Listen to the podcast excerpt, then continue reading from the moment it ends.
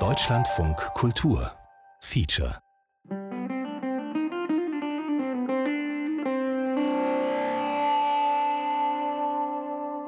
SO 36 der Club als Freiraum und Gesamtkunstwerk, Feature von Beate Becker und Stefan Becker.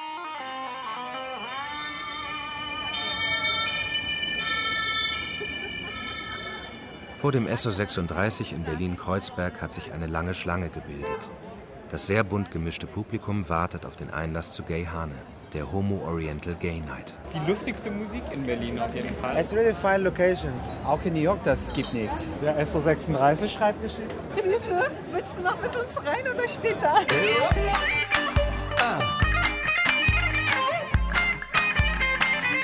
Ich komme seit über 20 Jahren hierher.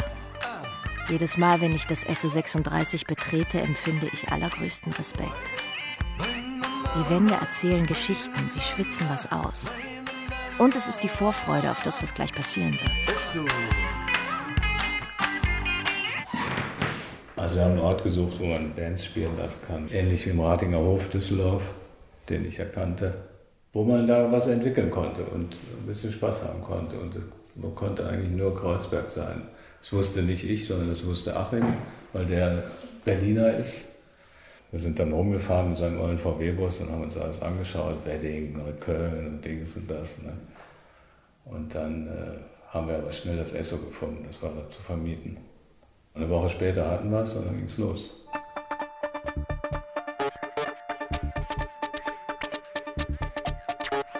Der Düsseldorfer Klaus-Dieter Brennecke war 22, als er zusammen mit Andreas Rohe und Joachim Schächtele das SO 36 gegründet hat. Schächtele arbeitete damals bei der Post und so nannten sie den Club nach dem alten Postzustellbezirk Südost 36. Hier ist das deutsche Fernsehen mit der Tagesschau. Unklar bleibt das Schicksal von Hans-Martin Schleyer. Jan K. Rasper, Andreas Bader und Gudrun Enslin haben Selbstmord begangen. Mit Politik hatten die drei nichts zu tun. Sie waren an aktueller, experimenteller Musik und Kunst interessiert. Eigentlich war es mal ein Kino früher. Und danach war es so ein Pennymarkt. Und dann haben wir das ja gemietet. Und die ersten Wochen dann noch von den Schokoriegeln und so, die da drin waren, gelebt. Ja. Das stand alles noch rum, als hätten die den Laden fluchtartig verlassen, da diese Pennyfritzen. Das weiß ich immer noch, das war schon lustig. 13. August. Was war am 13. August? Mauer gebaut. Ja, wir haben heute den 17. Geburtstag von der Mauer. Die Leute vom ESSO hier haben den Laden extra zu diesem Termin aufgemacht, damit wir diese dufte Geburtstagsfeier hier machen können. Am 13. August 1978 wurde die Konzerthalle eröffnet. Ja, Happy Birthday to the Mauer. Happy Birthday to the Wall. Mauer Power.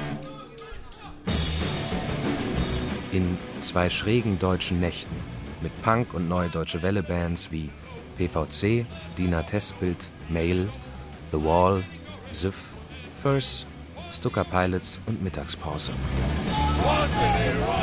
Am späteren Abend schauten David Bowie und Iggy Pop vorbei.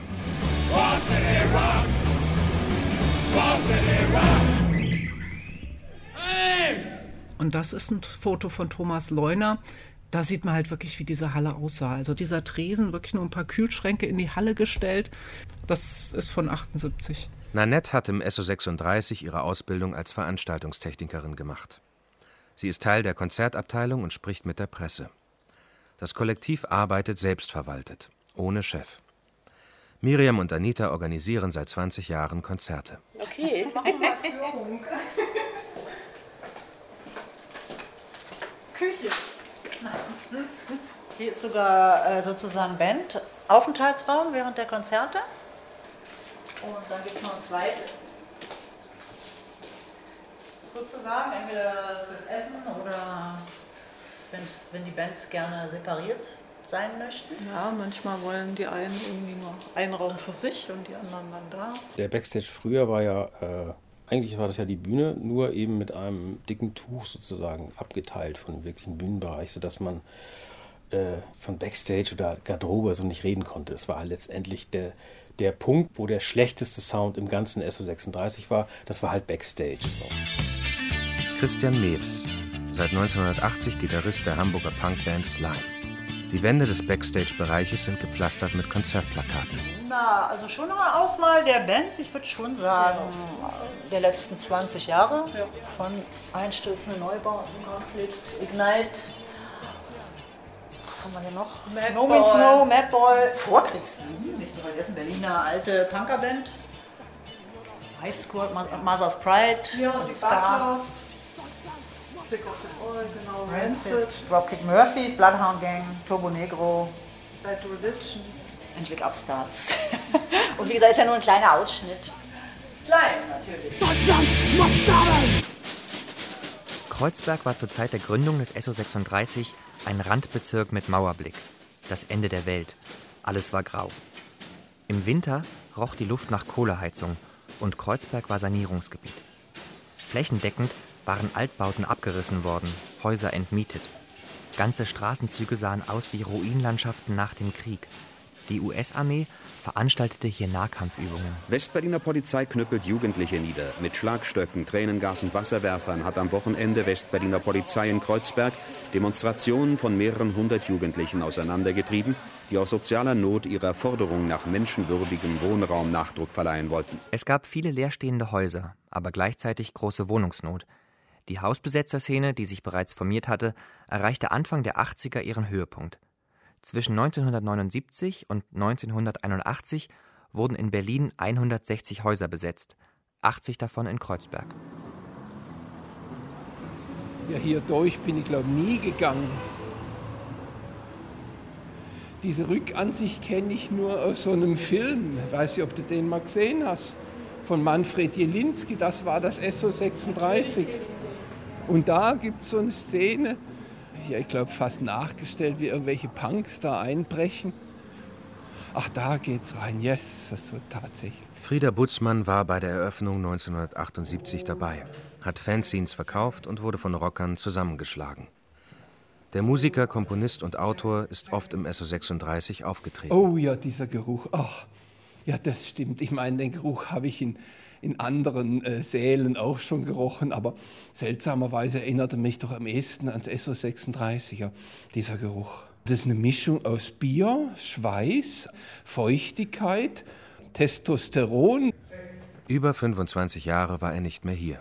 Jetzt müssen wir leise sein. Ne? Oh, yes.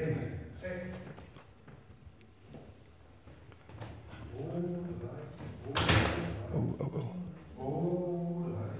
Gehen wir da jetzt rein?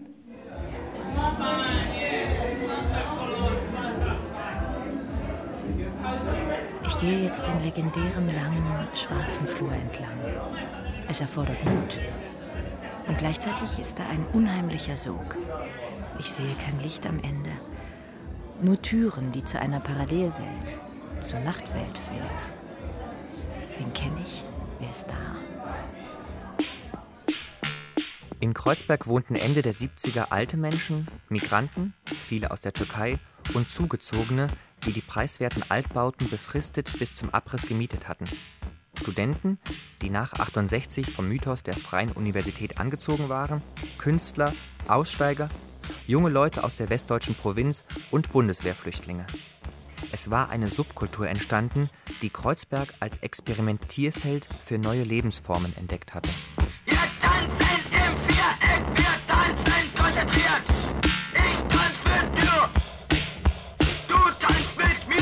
SO36, äh, das war ja eigentlich eine ganz äh, unattraktive Schachtel, aber wo die Events ganz toll waren.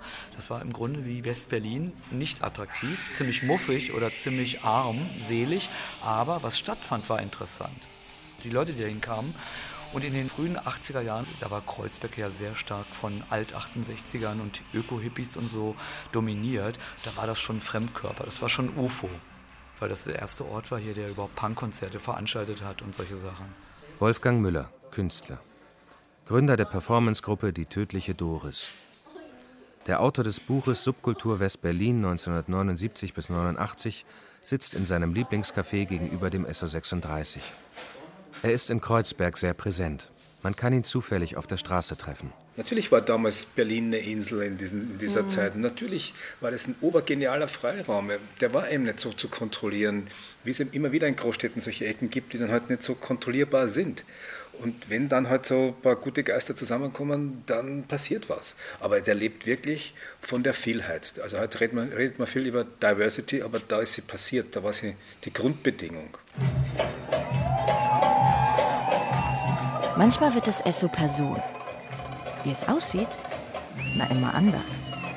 Das Esso ist die Mona Lisa Kreuzbergs, sagt der Künstler Ernst Handel.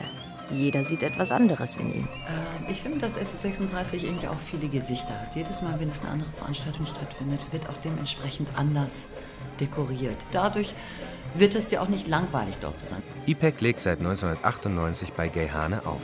Es spricht mehrheitlich Lesben, Schwule, Queers, Transgenders, Transsexuelle, Menschen aus unterschiedlichsten Kulturkreisen an. Auch heterosexuelle Menschen gehen hin. Es spricht aber auch Menschen mit unterschiedlichen kulturellen Backgrounds an, sowie die unterschiedliche Generationen. Das heißt, 18-Jährige kommen dahin, sowie auch 60-Jährige kommen dahin. Die Büroräume des Esso liegen im Hinterhof neben einer türkischen Moschee. Vom Trubel der Oranienstraße ist hier oben nichts zu spüren. Also als ich sozusagen hier eingestiegen bin, äh, 95 als Bookerin, waren auch schon sehr viele schwul-lesbische Veranstaltungen. Wir hatten damals sehr viel alten Ska. Wir hatten, glaube ich, damals auch schon äh, den, genau, den Sonntagstanztee. Wir hatten schon ähm, den Techno am Montag, den es ja heute auch immer noch gibt. Und da hatten wir auch schon türkische Bands, habe ich gesehen, aus dem Baskenland, natürlich Punkrock. Und ich weiß noch, ich weiß jetzt aber nicht mehr, ob das 95 oder 96. Neurosis, Neurosis, das genau. ist ja Die spielen jetzt die wieder. spielen jetzt demnächst. Und wir hatten auch schon solche Sachen wie Poetry Slam und aber halt auch so eine Hardcore-Punk-Party, Epicenter, die hatten wir ja auch ewig. Und freuen uns eigentlich sozusagen über jede Erweiterung unseres Spektrums. Schnell entwickelte sich das SO 36 zu dem angesagten Treffpunkt für Musiker und Künstler. Es war ja nicht unsere Initiative, denen zu sagen, mal mal hier ein großes Bild bei uns. Sondern es war die Idee der Künstler. Wir haben gesagt, hör mal, in diesem Raum kann ich mal ein Bild malen. Ne? Können wir ein großes Ding malen. Ja, wo hast du die Gelegenheit als Künstler, ein 30 Meter langes Bild zu malen? In Klaus-Dieter Brennekes Berliner Galerie sind Bilder der damals sogenannten Neuen Wilden ausgestellt, die am Moritzplatz ganz in der Nähe des SO 36 eine Selbsthilfegalerie betrieben. Es sind unter anderem Entwürfe des Malers Bernd Zimmer zu sehen, der im SO 36 ein 28 Meter langes und 3 Meter hohes Monumentalgemälde der Berliner Hochbahn mit dem Titel Ein Zehntelsekunde vor der Warschauer Brücke anfertigte. Ja, die größten Bezug haben diese Arbeiten, weil die direkt von Anne Gut, diese Fotoreihe, das war ihre erste Performance überhaupt im SO 36 da. 36 Fotos hat sie damals in einer Nacht mit Selbstauslöser aufgenommen. Wir haben sie abends um 8 eingesperrt, zugeschlossen, morgens um 8 wieder rausgelassen. Dann war sie ganz alleine drin und hat diese Performance gemacht. Da sehr klar war, dass morgen die Welt untergeht, No Future, konnte man sich heute noch mal richtig austoben. Einfach machen. Do it yourself hieß die Bewegung. Das war halt dieser Freiraum. Ja, der Freiraum war nicht, dass man auftreten durfte. Der Freiraum war, dass man sich das selber zugetraut hat und gemacht hat und hat sich dadurch den Freiraum hier erkämpft, erstritten. Der Raum an sich war einfach nur ein, ein, ein Versammlungsraum. Ich glaube nicht, dass das SO 36 als Raum so eine Magie hatte oder hat, äh, dass, dass man sagt, oh, da, da fühlen sich alle wohl oder was weiß ich. Das heißt Stage, ganz genau. Das ist äh, auch Helmut Middendorf, der ja eigentlich Gitarrist werden wollte, Rockstar. Aber dem haben sie im Esso zum Beispiel die Gitarre geklaut und dann hat er beschlossen, nicht mehr aufzutreten. Das ist kein Witz, seine schöne Fender haben sie ihm gestohlen. Helmut Middendorf. Man ging da abends hin, da trafen sich Kollegen von mir, äh, Fetting, Salome, Zimmer. Man äh, ging normalerweise wie nach dem Atelier ins Exil essen und dann zu später Stunde weiter ins SO36 und bis in die frühen Morgenstunden. Und dann vielleicht zum Türken um die Ecke, um zu essen. Und am anderen Tag ging man ins Atelier und versuchte diese Intensität, die da in dem Laden vorhanden war, irgendwie auf die Leinwand zu bannen.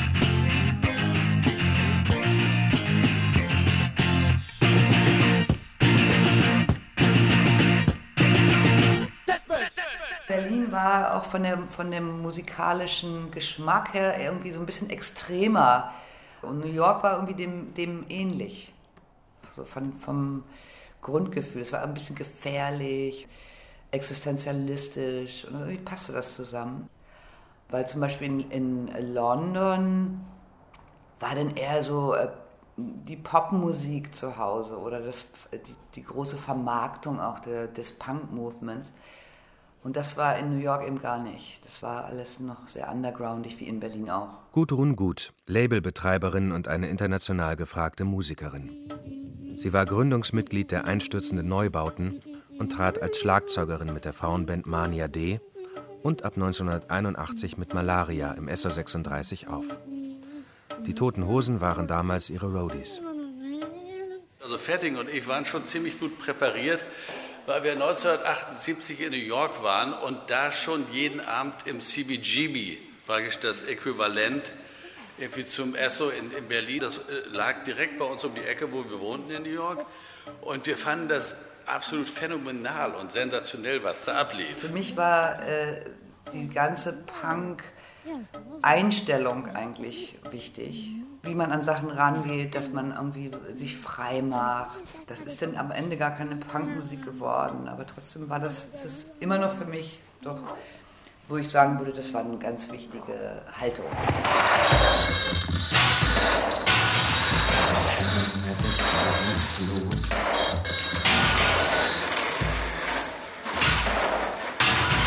Vernagelt doch. Die einstürzenden Neubauten sind oft im SO 36 aufgetreten.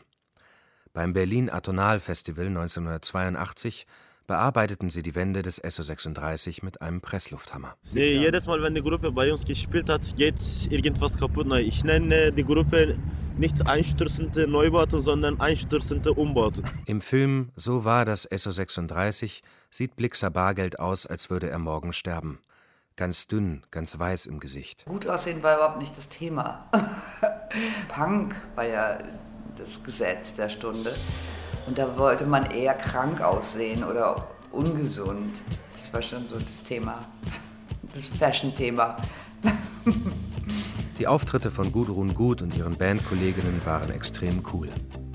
Die Frauen trugen selbstgeschneiderte futuristische Kleider, schräge Frisuren waren stark geschminkt und so wenig weiblich wie möglich.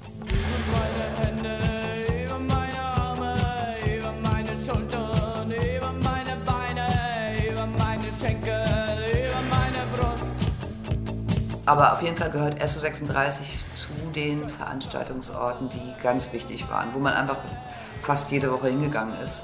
Ich glaube, jede Woche mindestens einmal. Ja. Doch man, da ging man immer hin und man wurde auch gefüttert mit äh, guter Musik. Das war toll. Musik war sowieso damals ganz wichtig für, für das Leben. Also man ging zu Konzerten, um sich zu treffen und äh, zu informieren und inspirieren zu lassen. Das war ganz wichtig, wichtig, wichtig. Es ging eigentlich gar nicht mal um die Musik an sich, was man hier erleben konnte. Geniale Musik habe ich hier selten gehört. Das Besondere war, wie diese Musik gemacht wurde, wie die Herangehensweise war. Damals habe ich das so gesehen, aha, in der Musik gibt es neben der Tonhöhe, der Klangfarbe, dem Tonort, der Klangdauer, gibt es auch noch einen anderen Parameter, nämlich die Intensität. Ja? Und die habe ich hier, glaube ich, gefunden. Und das ist das, was mich beeindruckt hat. Es ging darum, wie man Musik erlebt und nicht wie man Musik macht. Am Abend vorher hat man die Band gegründet, morgens hat man geprobt, nachmittags hat man sich betrunken, abends ist man aufgetreten und danach hat man sich wieder aufgelöst als Band. Ja, sowas ist oft passiert. Ja, man hat zwischendrin hat man nachmittags noch seine erste Kassette aufgenommen, die man abends dann gekauft hat im SO 36. Hier gab es nichts zu verdienen in Kreuzberg. Hier hat noch kein Kapitalismus zugeschlagen gehabt. Da hast, hat jeder irgendwas gemacht und ist gekommen und gegangen und hat vielleicht sein Bestes dagelassen. Hat er, man hat seine, seine Liebe und seine Leidenschaft mal dagelassen oder seine abgestoßenen Hörner oder was man immer man da halt erlebt hat. Ich beobachte drei wunderschöne Frauen mit langen schwarzen Haaren. Moment, eine davon könnte ein Mann sein. Jetzt hüpfen zwei Mädchen auf die Tanzfläche. Sie sind sehr jung. Eine der beiden trägt eine weiße Hose mit Kussmündchen drauf. Sieht süß aus. Die Stimmung wird immer besser. Noch nie habe ich so viele Männer so gut tanzen sehen. Einer mit langen schwarzen Haaren sieht aus wie ein Indianer. Er steht auf einem Podest und breitet die Arme aus wie Flügel. In der einen Hand hat er ein leeres Weinglas. Jetzt geht er in die Knie schließt die Augen. Gleich hebt er ab.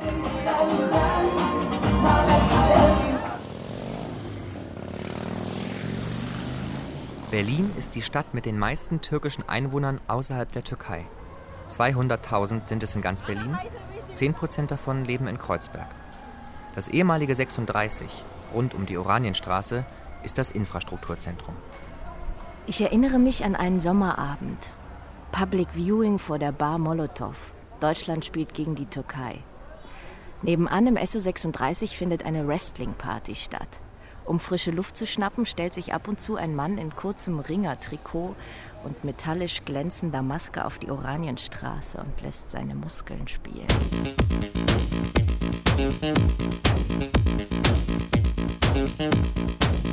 Schon seit der Eröffnung war ein Teil der Kreuzberger Szene auf Konfrontationskurs. Aufhänger waren die zu hohen Bier- und Eintrittspreise. Dieses ganze Kreuzberg bis heute besteht aus ganz vielen unterschiedlichen Gruppen. Sei es die Punks, sei es die Scars, sei es irgendwie der reine Rock, die Feingeistigen, die, die Esoteriken. Die ganzen Szenen gibt es nach wie vor. Ähm, die gab es auch damals schon. Und ähm, es gab ähm, politische Szenen ganz viele politische Szenen und alle hatten Anspruch auf ein Esso. Jeder war der Meinung, das Esso ist seins. Silke Fischer, eine zentrale Figur in der Geschichte des Esso 36, ist Betriebswirtschaftlerin. Seit 1980 lebt sie in Kreuzberg. Eins, zwei, drei, vier. Wir haben hier englische Bands spielen lassen zum Beispiel. Wisst ihr, wie die hergekommen sind? Wir sind hingefahren, wir haben hier ein Auto, hier war die Mauer drum, ne? gemietet von Interrent, sind nach London gefahren, haben die Burschen eingepackt, haben die nach Berlin gekarrt, sonst hätte es nicht geklappt. Überlegen Sie mal, ein Wahnsinn an Aufwand. Und dann kommt man hier, lässt die spielen und dann kommen die Kreuzberger Nachtjacken und sagen, ich will hier umsonst rein ja, und hauen dir die Bude zu Klumpen. Da stehst du als junger Mensch und fasst es nicht. Du raffst es einfach nicht, was da los ist. Das kann man nicht zusammenbringen mit seinem Weltbild. Diese Brutalitäten, diese, diese Ungerechtigkeiten, die da herrschen. Ja. Von Schutzgeldforderung bis hin zu freien Eintritt von diesen Sozialfritzen da oder diese K-Gruppen, alle sind gleich in Kreuzberg. Äh, als junger Mensch willst du was machen, da bist du kreativ. Ja? Und was ist der Dank dafür? Du kriegst äh, jeden Tag da die Bude eingeschlagen ne? und darfst wieder neue Reklame bezahlen und so weiter. Dann nervt das. Nach einigen Monaten, gefühlt waren es mindestens zehn Jahre, war Schluss für Brennecke. Wir hatten immer Geldprobleme. Ja, mancher Abend lief gut, dann kam was in die Kasse, aber die meisten liefen schlecht. Und irgendwann ist das, zehrt das an den Nerven junger Menschen. Und äh, wenn man jeden Tag eine Mahlzeit hat, die ein Döner heißt, und drei, vier Stunden Schlaf höchstens, dann ist die beste Batterie eines jungen Menschen aufgebraucht. Sie ist erledigt. Und so erledigt war ich. Er verkaufte seine Anteile an den Künstler Martin Kippenberger. Mit dem SO36 von heute möchte Brennecke nichts zu tun haben. Ich freue mich, dass da noch Bands spielen können und irgendwas ist. Ist ja ganz schön. Ist wunderbar. Ne? Jetzt ist es ein Selbstläufer, ja. Wir hatten null äh, Unterstützung und wollten auch keine. Weil Unterstützung heißt ja immer Abhängigkeit. Du bist abhängig. No tears from the creatures of the night.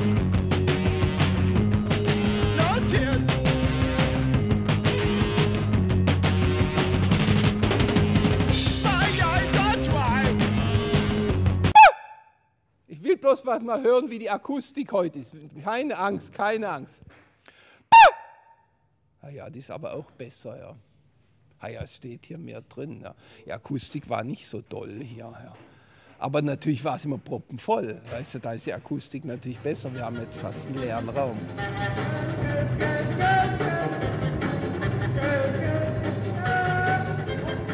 Kippenberger war zu der Zeit ein Künstler ohne Werk. Er betrieb in der Nähe des SO36 Kippenbergers Büro. Das war eine Mischung aus Atelier, Galerie, Wohnung und Veranstaltungsraum, nach dem Vorbild von Andy Warhols Factory.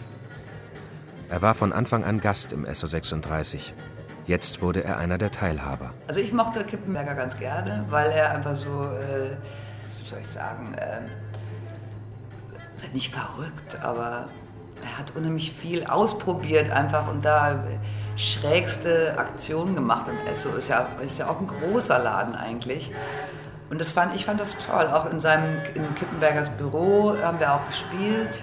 Wo gab es eine Ausstellung und gleichzeitig auch Konzerte. Ich, ich mochte das sehr.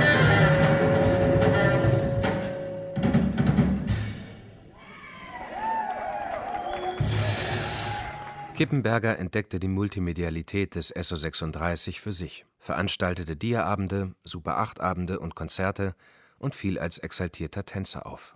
One, two, three, one, two, D-shape. Man kann es sich gar nicht so richtig vorstellen, wenn man auf der Tanzfläche steht. Aber manchmal ist hier nachts Flohmarkt. Das letzte Mal habe ich mir einen gestreiften Plastikfisch, eine Wollmütze und zwei Englischbücher gekauft. Sonntags kann man hier sogar Wiener Walzer tanzen. Café Fatal. Äh, da kann man auch äh, häufig äh, Männer mit Männern zu tanzen zu sehen oder Frauen mit Frauen. Also das, die Kreuzberg halt ganz, alles ist erlaubt und alles ist schön. Ich heiße Gergo, ich, ich unterrichte hier einmal im Monat, mache den Tanzkurs mit drei anderen Kollegen zusammen, mache das seit fünf Jahren und ja, Tanzen ist so eine coole Sache, nicht? Hier, Jenny, Jenny mit der Ratte, kennst du Ja, die noch? klar. Die gehört zum Esso. Also auch wenn sie jetzt in London lebt und nur ab und zu hier vorbeikommt, aber die ist für mich so wie ein ganz kostbares Möbelstück, was da reingehört. Are you allowed to get drunk in Berlin? No, but I mean, for, for over 20 years, I didn't have any contact to Germany. Jenny ist heute 55. Sie trägt einen rosa Iro und ist immer noch Punk. My father being a cop and shit. it didn't go well. Are you, are you an East German or a West German? I mean, when I was born, I was one. Jetzt sitzt sie vor ihrer Stammkneipe in up in a Kreuzberg. divided, and I left before it became. But which side were you on? Were you in the East? West. In the east, I would never been able to be the way I am mm, for that long. No, I suppose it would have been problematic. Yes. And Nina tried it, and she been kicked out. Zwei Touristinnen in kurzen Hosen performen auf der Adalbertstraße. Sie fotografieren sich. Eine der beiden legt sich jetzt auf die Fahrbahn. Fast wäre sie von einem Bus überfahren worden. Ein Tourist kommt an den Tisch und möchte Jenny fotografieren. Ein echter Punk. All these tourists, but somebody has to pay the bills. Ja, ja, und dann zum Esso zurückzukommen, also die ganzen Bands, ich, ich habe jede Band da gesehen. Da war ein Loch im Fußboden irgendwie vor der Bühne. Da haben die so ein großes Pappwerbeschild drüber beim Punkkonzert. Und ich bin natürlich wie immer am Stage diven und dive so von der Bühne zwischen die Leute, stehe da und plötzlich macht das so Sups. Und ich dachte, jetzt hat er dich geholt, weil ging so so fünf Meter runter. Dann bin ich auf meinen Pürzel gefallen und auf meine Schulter, konnte überhaupt nicht mehr sprechen. Und dann irgendwann kam dann so ein wilder Punkkopf mit so einem Feuerzeug in das Loch und meinte nur, Jenny, lebst du noch? Schmerzhaft für beide Seiten war auch die Begegnung mit Martin Kippenberger. Der hatte damals das Esso übernommen und äh, hat er einfach die Bierpreise erhöht. Und das fand ich überhaupt nicht gut. Und dann habe ich so ein Bier genommen und ihm durchs Gesicht geklatscht. Dann bin ich auch zum ersten Mal in London erstmal abgehauen. Da habe ich dann auch Sid kennengelernt, in der Music Machine in Camden. Weil er meinte, ja, ich bin Sid. Und ich so, ja, ich bin Jenny. Und er meinte, ja, ich bin Sid Vicious. Da habe ich dann gesagt, na, ich bin Jenny Schmidt. Und er meinte, ja, ich bin Sid Vicious von den Pistols. Und ich, ja, Jenny Schmidt aus Berlin, how are you? Kippenberger verarbeitete die Begegnung mit Jenny in dem Bild Dialog mit der Jugend, das ihn mit einem Kopfverband zeigt. Nach einem Auftritt der Londoner Band Wire wurde die Kasse mit den Eintrittsgeldern geklaut. Das Kommando Punks gegen Konsumscheiße hatte das SO 36 gestürmt. Mehrfach hatte man Kippenberger signalisiert, dass ein Mann im feinen Anzug, der seine Band Luxus nannte und avantgardistische Konzepte vertrat, in Kreuzberg nicht gerne gesehen wurde. Im Juni 1979 wurde der Club geschlossen. Kippenberger verließ wenig später die Stadt.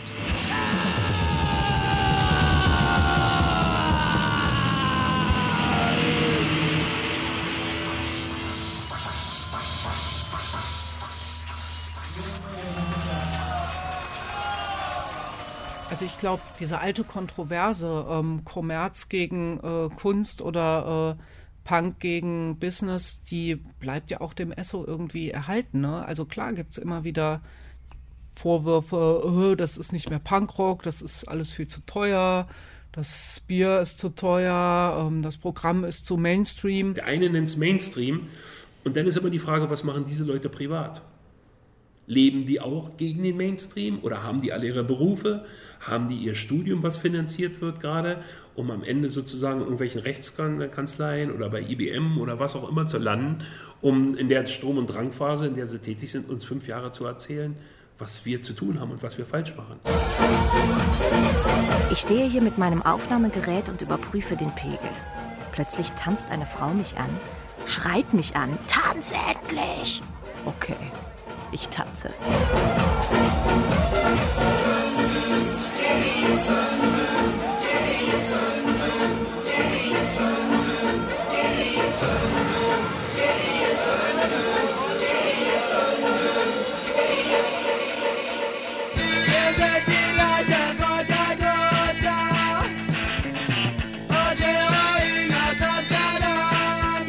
Türkische Pächter eröffneten das SO 36 neu und nannten es Merhaba, das heißt Hallo. In dem Dokumentarfilm So war das SO 36 von Jörg Budgereit und Manfred Jelinski aus dem Jahr 1984 stellen sie ihr Konzept vor. Und wir haben das von einer Notwendigkeit von so einem Laden auch äh, unheimlich wichtig gefunden haben, dass man von verschiedenen Kulturen dort Angebote machen, machen soll. Und das war dem Laden unheimlich wichtig in diesem Sinne auch äh, weiter zu behalten. Waren auch dort Konzerte stattgefunden haben von den neuen Musiksachen, Punker-Konzerten, New Wave-Sachen. Und wir haben auch versucht, daneben auch äh, außer diesen Rockmusiksachen auch türkische Hochzeitfeste, Folkloreabende, Theaterabende von verschiedenen Kulturen dort zu veranstalten. Auch die Vorurteile, was die gehabt haben, auch dadurch abzubauen. Immer wieder taten sich Fronten auf. Die klarsten waren die zwischen Anarchopunks und Avantgarde-Künstlern. Elisabeth B., 37, sitzt vor dem Frisiertisch und frisiert sich die Haare. Dabei zündet sie sich eine Zigarette an. Sie nimmt sich das Haarspray und sprüht sich damit die Haare ein. Dabei entzündet sich das Spray, es wird zum Flammenwerfer. Der Kopf verkohlt und in Sekundenbruchteilen explodiert die Spraydose. Auf dem brennenden Teppichboden liegt die verstümmelte und verkohlte Leiche.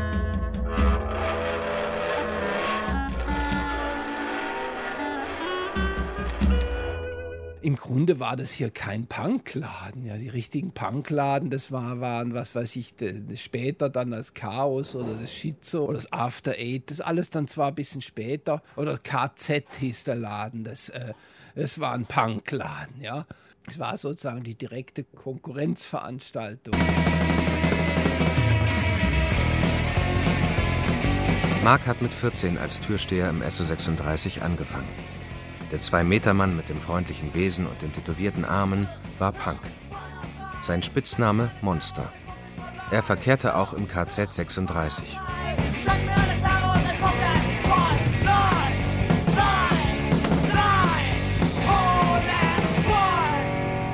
Das KZ36 im Endeffekt wird äh, total unterschätzt. Es war nicht die Kunst- und Musikszene, es waren die Straßenleute, ne, die, die, Kids, die sozusagen ihren neuen Freiraum gesucht haben. Und um zu provozieren, gerade in Kreuzberg und auch diesen vielen extrem verstaubten oder sehr elitären linken Kreisen, die politisch da auch vor Ort waren, haben sie es bewusst KZ 36 genannt. Also mehr provozieren konnte man ja nicht. Mindestens fünf Generationen Jugendlicher hat Mark im SO 36 groß werden sehen. Heute leitet er MAD Tourbooking. Mark gehört zur Hardcore-Fraktion. Mit Konzerten der Neuen Deutschen Welle, wie sie im SO 36 auch stattfanden, konnte er nie etwas anfangen. Ich habe mal DAF gemacht und dann bin ich einfach eingeschlafen. Ne? Also das war so langweilig, das war, also war nicht schön. Die Band hat einen kleinen Kassettenrekorder auf die Bühne gestellt, hat da ihre Musik drauf gehabt und zwei sind vom Mikrofon getanzt. Und für mich damals als 15- oder 16er war das einfach, das war ein Albtraum. Und Neue Deutsche Welle ging bei mir auch gar nicht.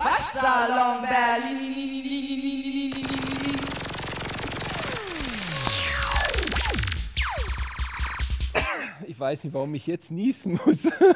ist der Staub vom alten SO36 Staub. Naja, wer weiß, wer weiß. ja. Anfang der 80er, die Türken waren die Pächter, entwickelte sich der Club zum Zentrum der New Wave und Punk-Szene. Mit Bands wie The Cure, Throbbing Gristle, Bauhaus, Tuxedo Moon, Dead Kennedys, UK Subs, Abwärts, New Order, The Fall und Slime. In vielen Städten wurde einfach mit allem Möglichen geschmissen, was man so hatte. Und äh, ähm, SO36 wurden einfach nur Dosen verkauft und äh, irgendwann wurden dann so die leeren Bierdosen auf die Bühne geworfen.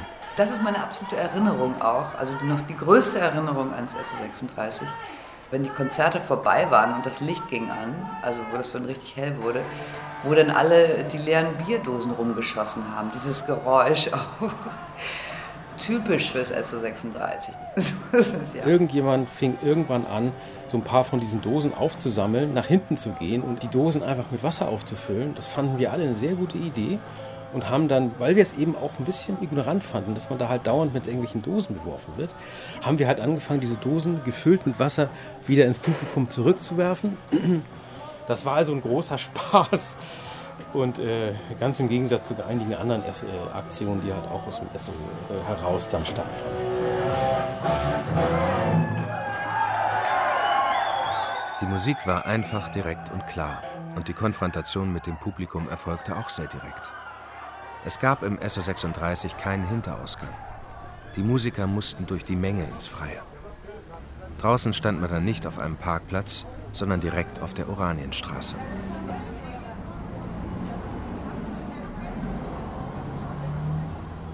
Die Oranienstraße.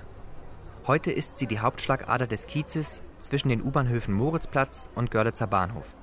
Es sind nicht nur die vielen kleinen Geschäfte, Restaurants, Kneipen, Buchhandlungen, Modeläden, sondern der Mythos des wilden Kreuzbergs, der immer wieder von neuem junge Leute aus der ganzen Welt anlockt. Also ich weiß natürlich, was bei unseren Konzerten los war. Ähm, und ich weiß halt auch, dass es auch mal einen, einen Anlass gab, wo Dirk von der Bühne aus gesagt hat, draußen sind, ist eine Hundertschaft Bullen, jetzt gehen wir alle raus und hauen denen aufs Maul. Und da sind eben alle rausgegangen, das Konzert wurde unterbrochen und alle sind raus und dann gab es halt draußen eine furchtbare Straßenschlacht mit der Polizei und danach ging es halt weiter. So. Ich weiß noch, ich habe in Charlottenburg damals gewohnt, weil ich 82 nach Berlin gekommen bin. Und in Charlottenburg hieß es nur, traust du dich ins Esso zu gehen? Da ist ein Konzert am Wochenende. Uh, ich glaube nicht, lieber, lieber gehe ich woanders hin. Also wenn man hier ausgestiegen ist, hat man schon überall gespürt, wo man jetzt hier hingeht. Und das SO36 war halt dann tatsächlich so eine wilde Stierkoppel. Und äh, wenn du nicht aufgepasst hast, bist du halt auch unter die Räder gekommen. Einiges tut sich auch im Kreuzberger SO36. Inhaber Hilal Zekir lässt sich dieser Tage von Maurern und Tischlern einiges verbessern. Lärmisolation und Lüftung sollen auch eingebaut werden und auf lange Sicht will sich das Veranstaltungszentrum im Südosten vom Punk-Image befreien. Soweit in aller Kürze die wichtigsten Neuigkeiten aus der Berliner Musikszene. You guys are fucking awesome. Über 30 Jahre später veranstaltet das SO36 immer noch Punkkonzerte.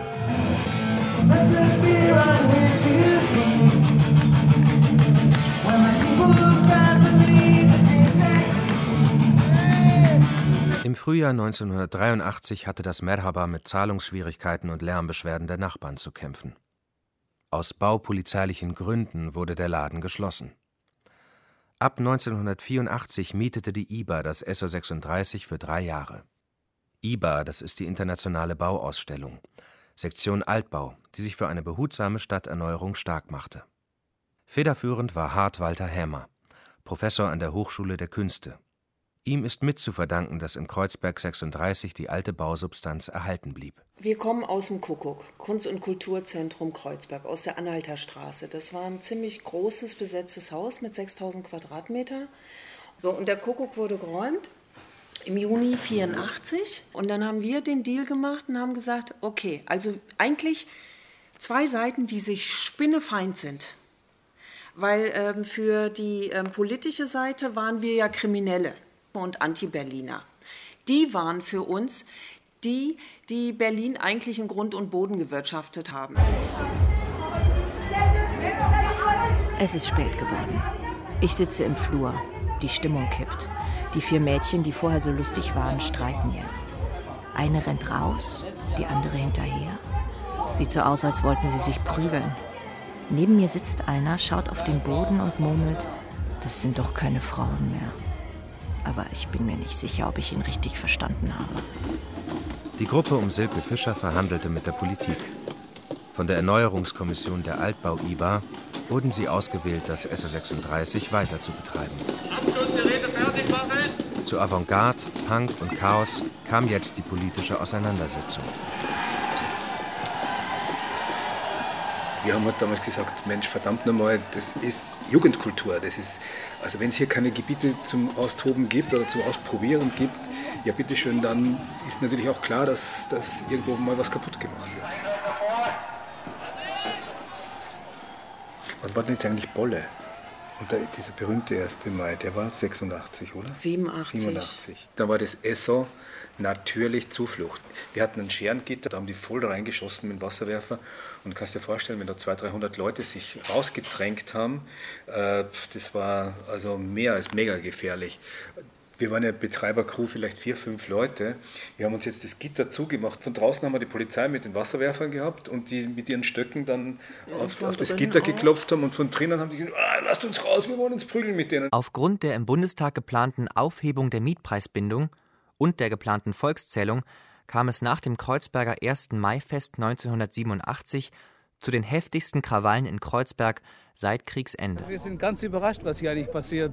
Wir machen Urlaub hier in Berlin und erleben eigentlich etwas, was uns doch sehr erschüttert, muss ich sagen. Aber ich meine, Sie sind es ja gewohnt hier. Ne? Ja, es war irgendwie Straßenschlacht gerade und äh, wir standen wieder an unserem Gitter, drinnen die Leute, draußen der Publikumsverkehr mit Polizei und Wasserwerfern und brennenden Autos und so weiter. Und äh, Nina Hagen aufgeputzt und sie war, kam dann mitten durch diese, durch die ganze äh, Horde von Polizisten und durch eine Schlägerei und was weiß ich was. Und dann hat sie sich durchgefräst bis zum Scherengitter und sagt, wo ist mein Süßer? So, und äh, dann von hinten kamen jetzt die Bullen und alles leuchtet auf sie und sie dreht sich dann um und sagt, Taxi, Taxi.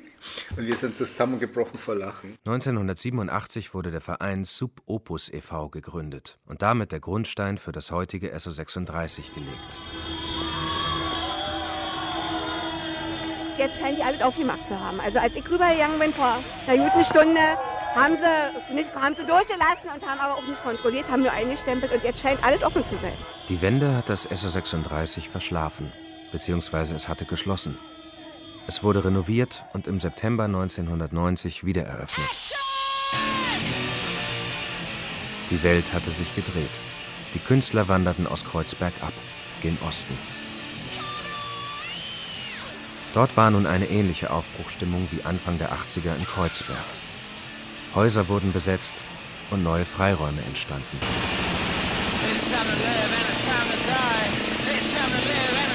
Meine Freundin ist damals in ein besetztes Haus in Friedrichshain gezogen. Alleine wohnte sie im Seitenflügel. Fenster gab es keine. Den Dielenfußboden hatte sie gelb gestrichen. Ich blieb in Kreuzberg, ging aber im Osten aus. Ich kroch durch ein Mauerloch neben dem Tacheles, wie ein Wurm, und landete in einem kleinen Raum mit Bühne. Massengrab hieß der Club.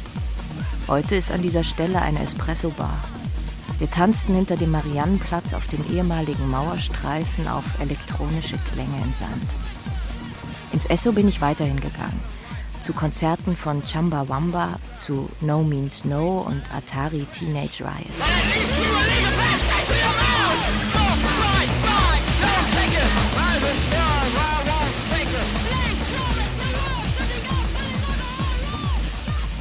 Konnte mir auch nach Punk nicht vorstellen, was soll jetzt noch kommen. Und dann kam, dann kam so Techno. Viele von meinen ehemaligen Mitstreitern aus der Musikszene waren dann mit Techno total überfordert und fanden sogar das Verrat von mir, dass ich da mich plötzlich für Elektronen, weil für Techno interessiert. Ich meine, für mich war das ein fließender Übergang. War irgendwie, mich jetzt auch unheimlich an die 80er erinnert. Also diese ganze Szene und so, weil das war irgendwie ähnlich, fand ich von der Grundpower, so dieses minimale, exzessive, wir machen, was wir wollen. Und diese Clubs auch, wo sie waren und was, sie, was da stattfand, fand ich total, irgendwie, mich hat das total daran interessiert. Also erinnert auch. Man konnte eigentlich gut rüberrutschen, finde ich. Das war irgendwie gar nicht so weit weg von allem. Im Zusammenhang Berlin Techno wird immer Motte genannt. Der hing damals da rum im SO 36 und der war äh, äh, auch Teil von dieser Untergangsshow, äh, geniale Dilettanten und so. Und äh, Westbam, ja, der war ja auch ein Teil der Szene. Die hatten ja alle ihre Sozialisation und musikalischen Wurzeln hier. Da gehört natürlich dann auch dieses Zusammenkommen, so dieses Feiern das Wort feiern hat ja da eigentlich auch so das, das, erste Mal so eine Bedeutung bekommen. Man hat ja vorher nicht feiern gesagt. Es gab, es gab eine Party oder so, eine Fete oder sowas. Aber feiern, das war halt irgendwie so, das war eine Geburtstagsfeier. Weil plötzlich hießen die Discos Clubs. Im Westen hieß sie Disco.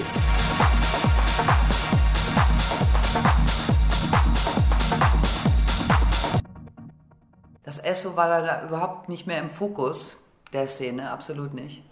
Dementsprechend äh, hat es jetzt vielleicht, weil Kreuzberg auch so ein wichtiger Punkt wieder ist für, für, eine, für eine gelebte Kultur, da hat es natürlich eine größere äh, Relevanz jetzt wieder, was aus dem SO36 wird oder was, was, was da passiert. Anfang der 90er wurde Kreuzberg ärmer.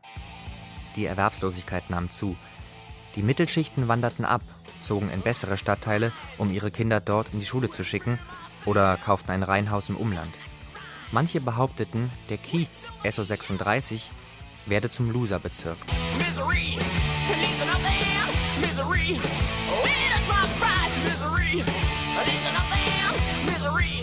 In Sachen Punkrock war die Welt in Ordnung. Da ging es vom Osten in den Westen, ins SO36, nicht umgekehrt. Der Fall der Mauer, für mich nicht ganz so überraschend, weil wir haben früher schon die Bands immer unter der Mauer durchgeschummelt.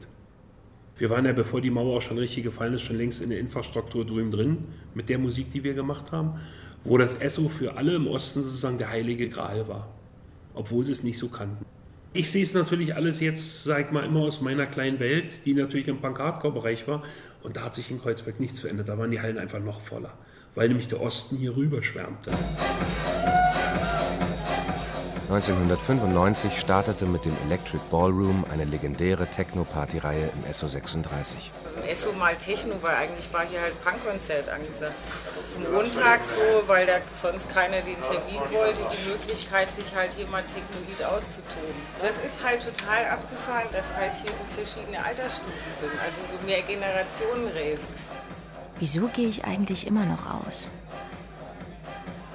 Ja, weil es eine ohne Worte Zeit ist. Weil man einfach nur geil und Wahnsinn sagen kann, wenn man mittendrin ist. Und weil man Musik manchmal auch laut hören muss. Peak Time ist um zwei, hatte Pascal von der Partyabteilung des SO36 gesagt. Eigentlich wollte ich ja bis zum Schluss bleiben, aber ich kann nicht mehr. Prenzlauer Berg und Friedrichshain waren nach der Wende wichtig. Jetzt ist Kreuzberg wieder in. Ich meine, die Entwicklung ist ja halt klar und das ist mir halt äh, sage ich mal, so ein bisschen bewusst geworden, weil ich war gerne in New York.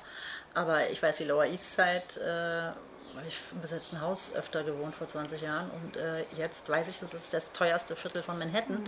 Und seit ich das weiß und weiß, wie das vor 20 Jahren aussah, denke ich natürlich, weiß ich auch, was auf Kreuzberg zukommt. Ja, und ich, ich sehe natürlich halt auch, auch, die Entwicklung das wird sich alles schwer verändern. Meine Güte, die Gentrifizierung ist atemlos geworden. Also wie schnell das in Berlin plötzlich ging, dass äh, Mietpreise von 500 auf 1000 gingen, so quasi. Das war verrückt. Das ist echt verrückt, finde ich. Und Kreuzberg ist jetzt kaum wieder zu erkennen. Es sind unheimlich viele neue Läden, Restaurants, wahnsinnig touristisch auch. Wir sind die Tordosen aus Düsseldorf! Schön endlich wieder mal in Berlin zu sein! 2009 stand das SO36 wieder mal kurz vor dem Aus.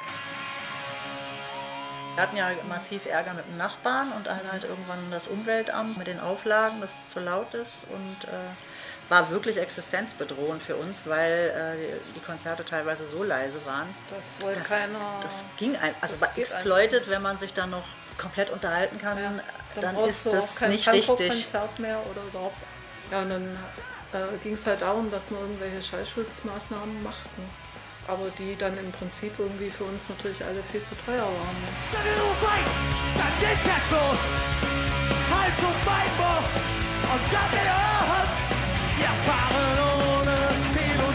Plan.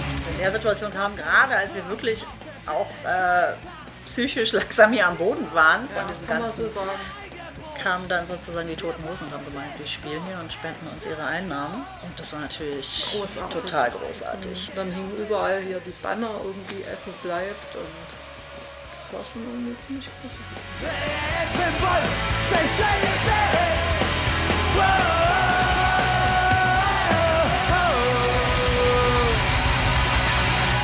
Ich glaube, dass äh, viele Projekte aus den End-70ern, die da entstanden sind, äh, mit der Professionalität sozusagen auch äh, ihre Wurzeln unbemerkt verlassen haben. Und das SO 36 hat das nie getan. Das war immer am Lokalen verhaftet und interessiert am globalen Geschehen. Und zwar beides gleichzeitig gedacht. Ich glaube, die Stärke vom SO ist wirklich auch die Vielfalt. Es ist ja nicht nur eine ständige Reproduktion von irgendeiner alten Legende, sondern es tut sich ja auch immer noch was. Es kommt ja immer wieder was Neues dazu. Ich bin dort groß geworden. Ich bin zunächst dort als Partygängerin groß geworden und später dann als DJ. Gayhanne hat mich zu dem gemacht, was ich heute bin und sicherlich auch ähm, umgekehrt auch, dass Gayhanne auch mit mir gewachsen ist. Es gibt einfach nur vier äh, Punkte, kein Rassismus, kein Sexismus, kein Antisemitismus, keine Homophobie. Also es gibt so ein paar Punkte, die sind tabu im ESSO das ist eigentlich die Regel. Das reicht eigentlich schon. Das Tolle am ESSO finde ich ja eigentlich, dass das Publikum sehr unterschiedlich ist. Und mir hat immer am meisten Spaß gemacht, Doppelveranstaltungen, wo erst meinetwegen ein Hardcore- oder ein Punkkonzert ja, war und so danach eine schwul-lesbische genau. Party. Und wir dann in einer Stunde sozusagen den Laden komplett umgekrempelt haben und das Publikum sich aber noch begegnet ist. Mhm. Und das sind für mich immer die Highlights gewesen. Ja, und alles im ESSO, genau. genau. Und alle haben Spaß und wir auch. Das SO 36 ist jetzt für den Filmquizabend möbliert. Es geht weiter. Da war ich gleich zum letzten Mal im Leben. Ach, und Tische und Stühle, Heiland, Sakrament. So durchaus ein Teil meines Lebens.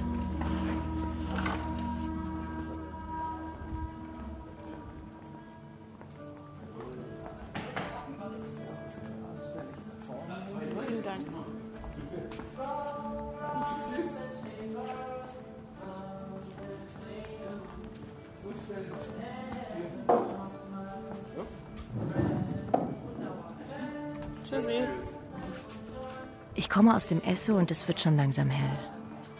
Als ich gestern Abend hierher kam, war die Oranienstraße voller Menschen.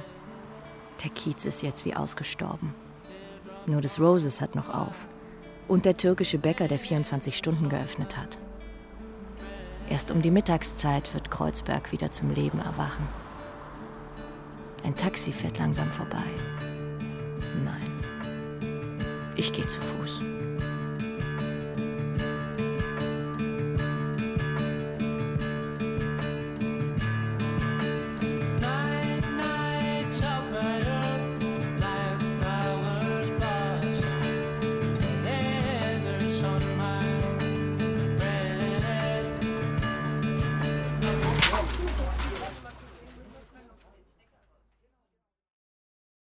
SO 36, Der Club als Freiraum und Gesamtkunstwerk. Feature von Beate Becker und Stefan Becker. Es sprachen Timur Ischik, Matti Krause, Eva Meckbach. Ton und Technik Hermann Leppich, Regieassistenz Esther Schelander, Regie Beate Becker. Produktion Deutschland Radiokultur 2014